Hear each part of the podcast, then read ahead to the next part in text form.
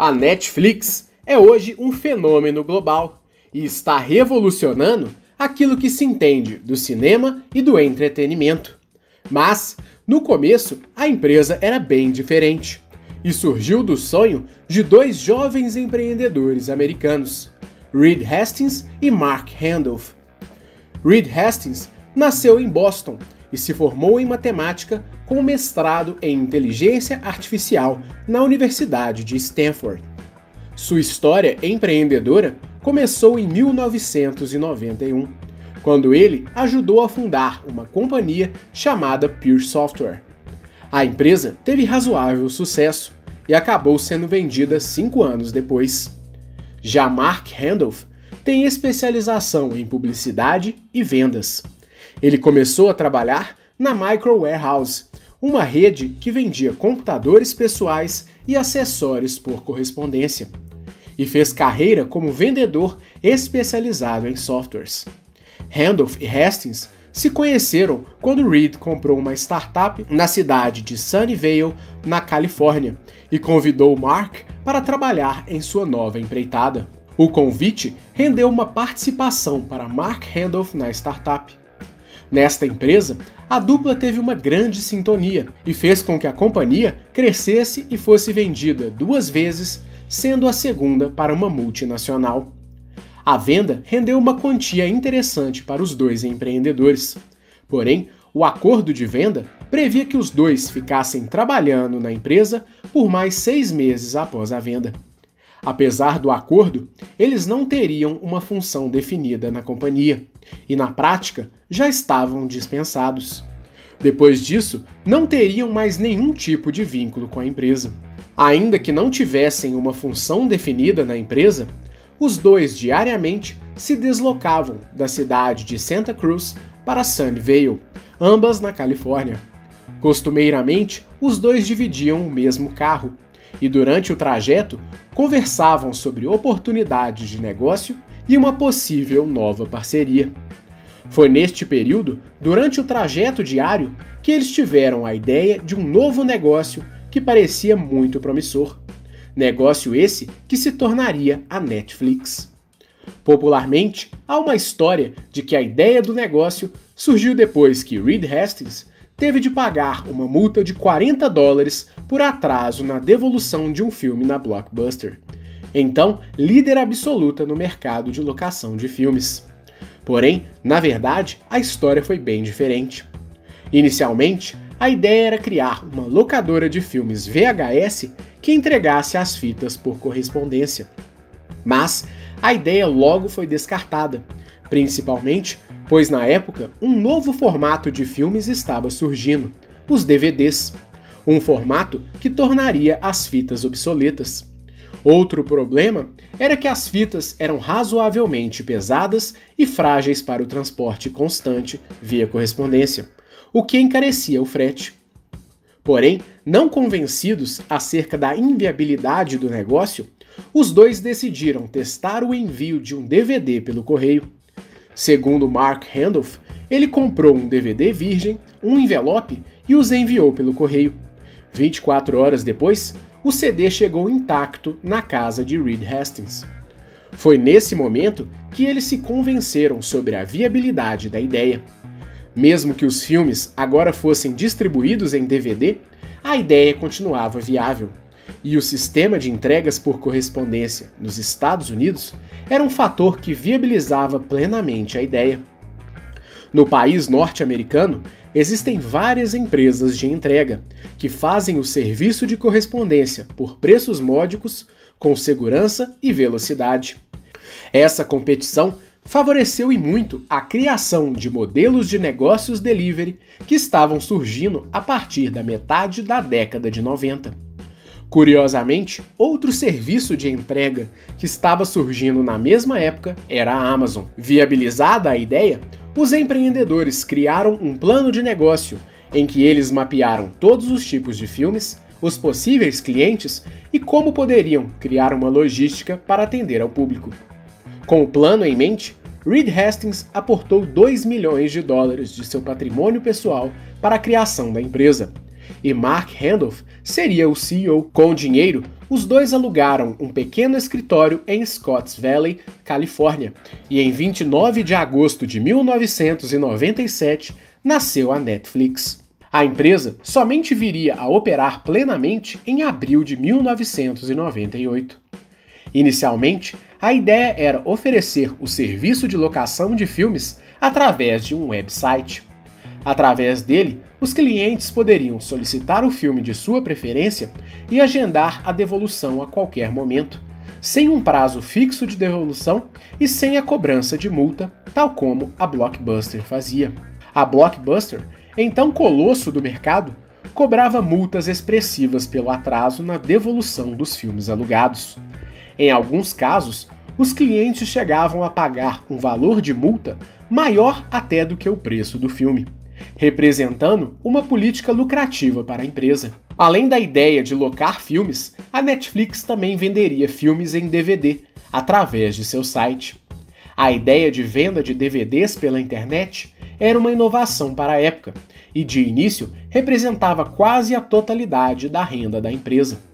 Porém, o mercado de DVDs pela internet teve uma saturação muito rápida, principalmente pela entrada de concorrentes mais estruturados, como a Amazon e o Walmart, que transformaram o mercado em uma constante disputa de preços. Vendo que a venda de DVDs era como trabalhar com commodities, os fundadores perceberam que o aluguel de DVDs era de fato o que poderia tornar a empresa realmente lucrativa e diferente. Já que o comércio eletrônico tinha margens limitadas, a locação seria um serviço com alto potencial de rentabilidade, mas eles ainda tinham dificuldades de monetizar satisfatoriamente a ideia. Enxergando esse potencial, Hastings e Randolph decidiram focar em apenas uma única vertente, a locação de DVDs, algo que de início representaria uma grande queda no faturamento da empresa. A implementação da ideia foi quase imediata em apenas um dia, a empresa já estava operando somente em uma única frente. Porém, foram inúmeros testes para criar um modelo rentável e interessante para a companhia. No primeiro mês, foram feitos diversos testes, mas sem sucesso. Após o insucesso, os empreendedores entenderam que um mês era um prazo muito longo para a bateria de testes e que eles precisavam ser mais rápidos. Por conta disso, definiram o prazo de apenas uma semana para novos testes gerais. Porém, novamente sem sucesso. A cada bateria de testes, os empreendedores testavam várias ideias para atraírem mais clientes e tornarem a atividade mais lucrativa. Aos poucos, a bateria de testes era reduzida para três, depois para dois e ao final apenas para um único dia. Quando quase esgotadas todas as possibilidades, os empreendedores decidiram testar as últimas três ideias. Primeira, manter o DVD na casa do cliente e só trocar quando houver demanda, ao invés de manter um galpão. Segunda, criar uma playlist de filmes, de forma a entregar o próximo filme desejado logo em seguida, e assim já saber a ordem dos produtos a serem entregues. Número 3 ao invés de ter de pagar pelo aluguel todas as vezes, eles criariam um serviço de assinatura. Aventadas as possibilidades, eles decidiram testar as três ideias juntas e, enfim, tiveram êxito. Em poucos meses, o número de clientes multiplicou. Boa parte do crescimento se dava por meio de indicação dos próprios clientes. Mas nem tudo foram flores. Nos primeiros dias, era comum a queda do servidor por excesso de acessos, e os dois tinham que criar diferentes soluções para resolverem os problemas que apareciam. No primeiro dia de implementação da nova estratégia, foram feitos 100 pedidos, apesar do sistema ter sofrido com uma queda do servidor que mantinha o site. O modelo de negócios era extremamente promissor. O fato de a empresa manter os DVDs nas casas dos clientes, eliminando a necessidade de manter um galpão de estoque, fazia com que a empresa tivesse uma economia enorme. Além de não precisar de alugar ou manter um espaço, a empresa também não precisava de funcionários ou um sistema de logística de estoque para manter os DVDs, o que eliminava um custo substancial para a maioria das locadoras. Além disso, o sistema de assinatura gerava uma receita previsível para a empresa. Com o sistema, a empresa sabia que receberia mensalmente o pagamento de seus clientes. Ao lado da segurança do recebimento da mensalidade pelo prazo da assinatura, a empresa também conseguia potencializar sua força de vendas. Pelo sistema de recorrência, a empresa tinha um único esforço para atrair o cliente, que se mantinha fidelizado à empresa através da assinatura. Na maioria das locadoras concorrentes, era necessário trazer o cliente para a loja a cada locação, o que representava um custo de vendas e marketing por cada cliente a cada locação. Eliminando esse custo de aquisição recorrente dos clientes, a empresa tinha um custo de aquisição de clientes reduzido e, por conta disso, uma lucratividade muito interessante. Para completar, a Netflix até então atendia a um nicho específico de consumidores, os usuários da internet que estavam dispostos a realizar negócios pela rede. Algo que hoje é comum e recorrente era considerado um desafio na época. Porém, a Netflix aos poucos foi se consolidando entre estes usuários, que no final dos anos 90 começavam a se multiplicar e procurar novas soluções na web. Esse boom levou ao crescimento de várias empresas, como a Amazon, a American Online, o Yahoo e outras companhias que surfavam em um novo mundo conectado. Como pioneira no serviço de locação pela internet no mercado americano, fortalecida pelo aporte milionário de Reed Hastings em sua fundação, a empresa começou a chamar a atenção de concorrentes do mercado digital. O crescimento exponencial da empresa, seu baixo custo de operação, quando comparado às concorrentes com suas lojas físicas, seu pioneirismo e a inteligência operacional da dupla de empreendedores fez com que tubarões do mercado online sondassem a empresa para futuras ofertas de compra. Nesse meio tempo, uma empresa que crescia vertiginosamente formalizou uma proposta pela empresa, a Amazon. Após uma reunião com Jeff Bezos, Hastings e Randolph receberam uma proposta de venda de 12 milhões de dólares, um valor seis vezes maior do que o investimento inicial de Hastings. E o mais impressionante, apenas um ano após a formalização da empresa. Porém, a oferta foi considerada baixa pelos empreendedores e a Amazon seguiu com outras prioridades, avançando para o comércio eletrônico em diferentes ramos. Ainda assim, as duas empresas se tornariam rivais no mercado de streaming décadas depois. Já no ano 2000, um evento bastante particular envolveu uma possível venda da Netflix. Os próprios fundadores formalizaram uma oferta de venda para a Blockbuster, uma empresa bilionária na época. O preço fixado pela Netflix foi de 50 milhões de dólares. Após um namoro e uma série de avaliações, os executivos da Blockbuster acharam que a Netflix não valia o preço pedido e não avançaram no negócio. Para a gigante do mercado, a Netflix era uma empresa que apenas dominava um nicho de mercado, que não tinha grande potencial o mercado online. Até então, a Blockbuster era líder absoluta de mercado e possuía lojas que pareciam galpões, com milhares de filmes, jogos, brinquedos e outros produtos. A empresa também vivia seu melhor momento, após ter aberto seu capital na Bolsa de Valores de Nova York e ter tido uma excelente capitalização em seu IPO. Enquanto isso, a Netflix passava por um momento de incerteza. Apesar de ter um enorme sucesso em seu mercado, a empresa temia por uma descapitalização, principalmente por conta do estouro da bolha das empresas.com. Além do dinheiro investido por Reed Hastings, a Netflix também levantou capital com investidores para atingir um crescimento cada vez maior e começava a passar dificuldades para honrar as expectativas do mercado. Na época, várias empresas com base na internet passaram dias de extrema dificuldade, após uma descrença geral dos investidores em relação aos negócios digitais.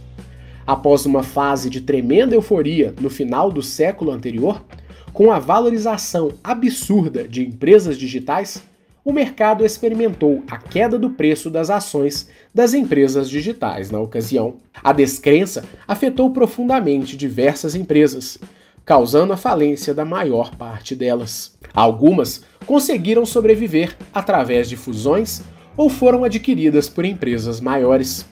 E as que ficaram por conta própria viveram dias de quase falência enquanto atravessaram o período mais turbulento deste mercado.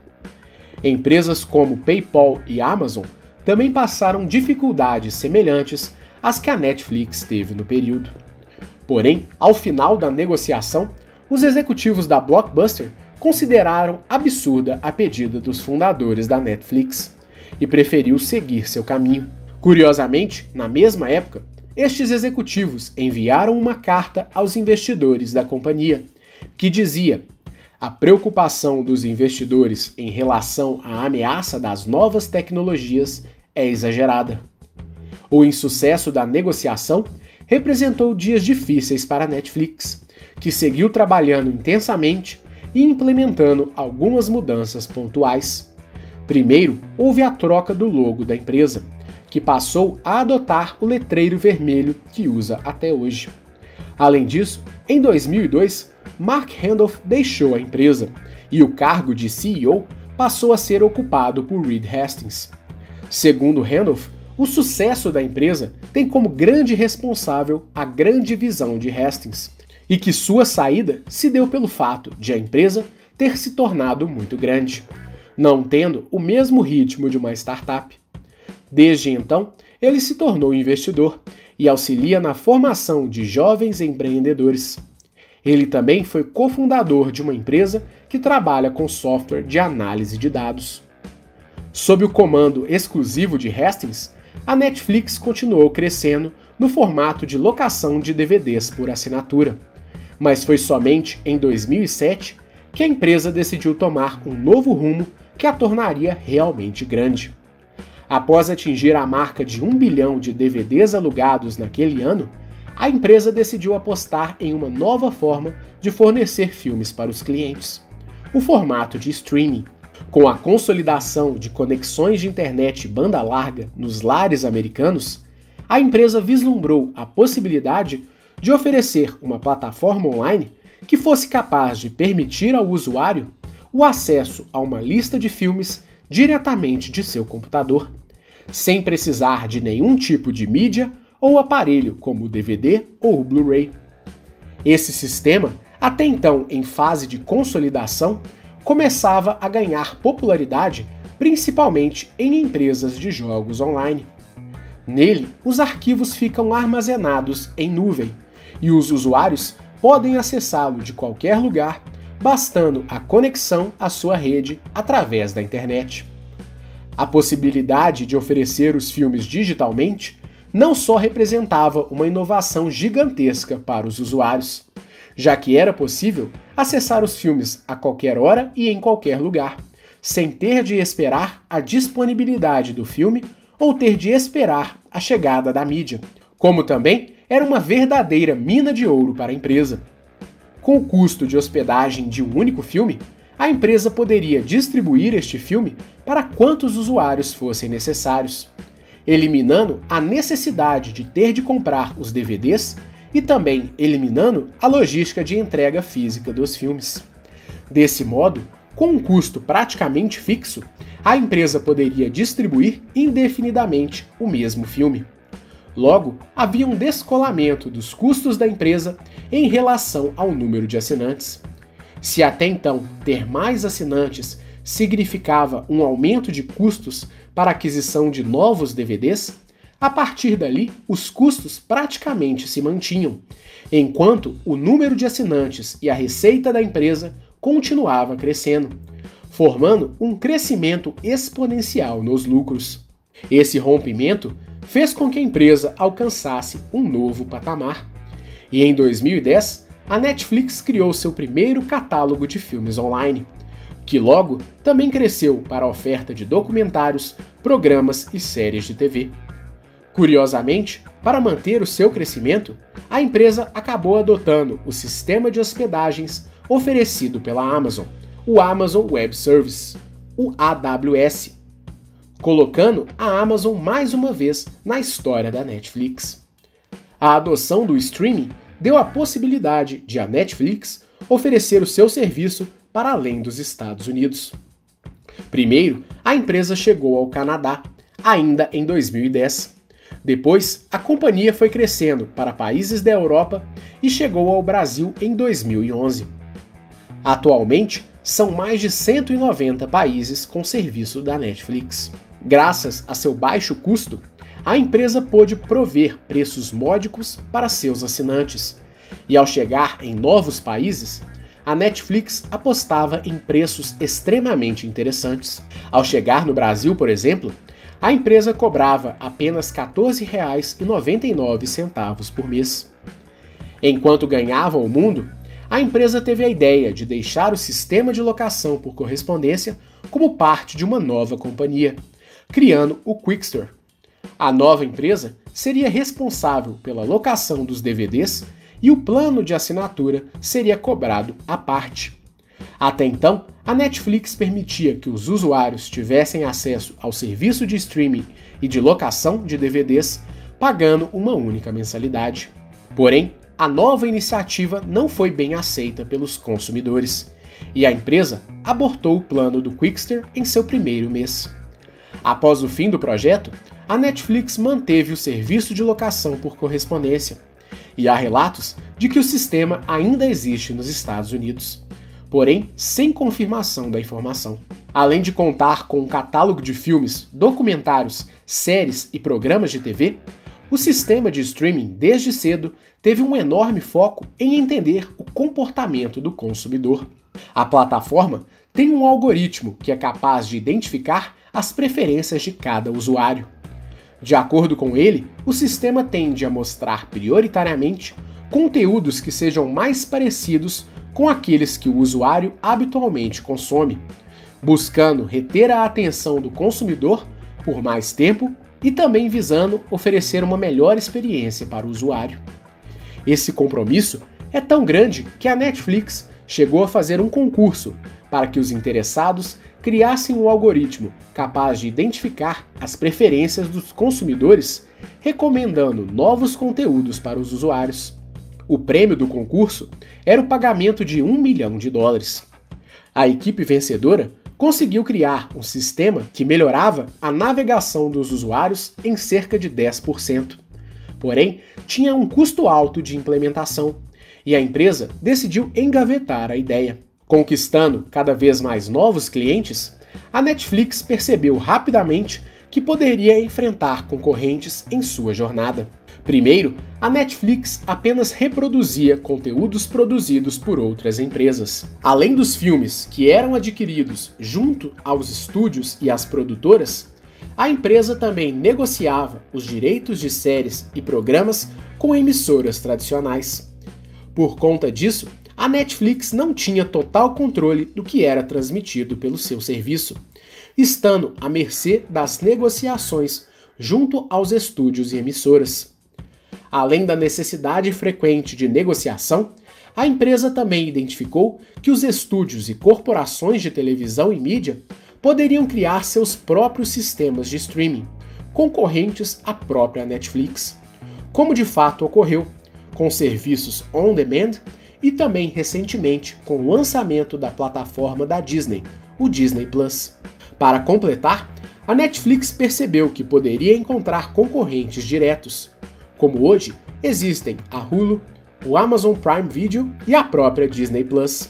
E portanto, a Netflix precisaria se diferenciar e oferecer conteúdo exclusivo.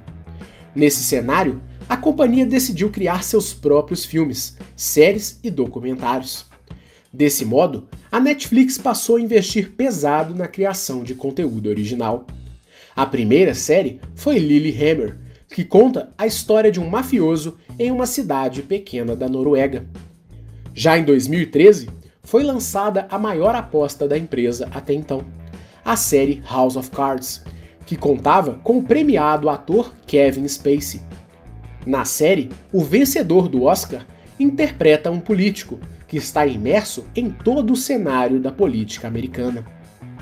A produção teve um orçamento inicial de 100 milhões de dólares e contaria com duas temporadas de 13 episódios cada.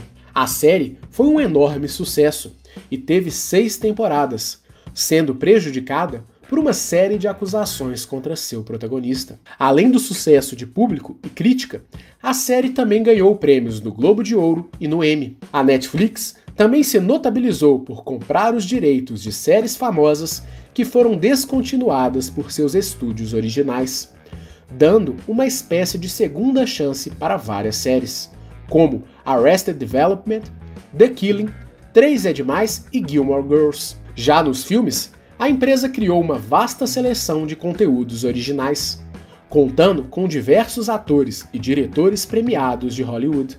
Neste ano de 2020, a empresa emplacou grandes sucessos como A História de um Casamento e O Irlandês, dirigido pelo premiado Martin Scorsese. Os filmes, inclusive, estão concorrendo em várias categorias no Oscar deste ano. Curiosamente, Enquanto a Netflix criou seus conteúdos originais, ela também comprou uma briga com o mercado do cinema em todo o mundo. Várias empresas e artistas do cinema tradicional acusam a empresa de estar acabando com o cinema tradicional. A polêmica tem levado a uma série de boicotes aos filmes e documentários da empresa, inclusive em premiações importantes como o Oscar. Para contornar a situação, a Netflix tem eventualmente apresentado alguns de seus filmes em cinemas tradicionais, visando a participação das obras nas premiações tradicionais da categoria.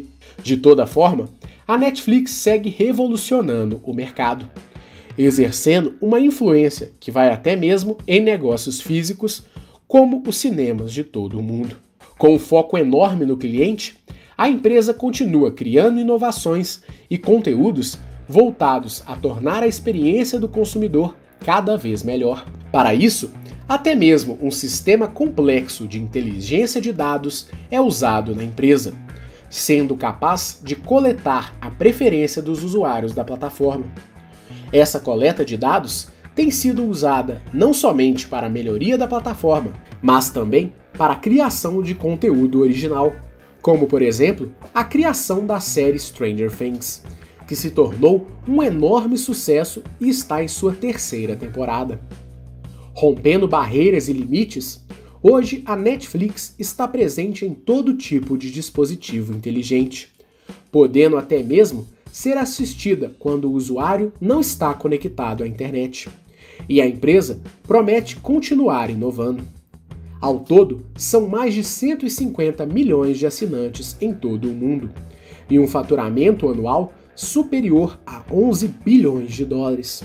E a tendência é que este número aumente cada vez mais. Enquanto isso, a Blockbuster, antiga concorrente da Netflix, declarou falência em 2014 e hoje possui apenas uma única loja, que funciona como uma espécie de museu. Ao final, parece que a preocupação com as novas tecnologias não era assim tão exagerada. Essa é mais uma história que merece ser contada em nosso canal. Lembrando que estamos produzindo diversos conteúdos gratuitos em nosso canal. Para continuar recebendo o nosso conteúdo gratuito, se inscreva em nosso canal e acione o sininho das notificações para receber as nossas atualizações. Esperamos que você tenha gostado, um grande abraço e até a próxima!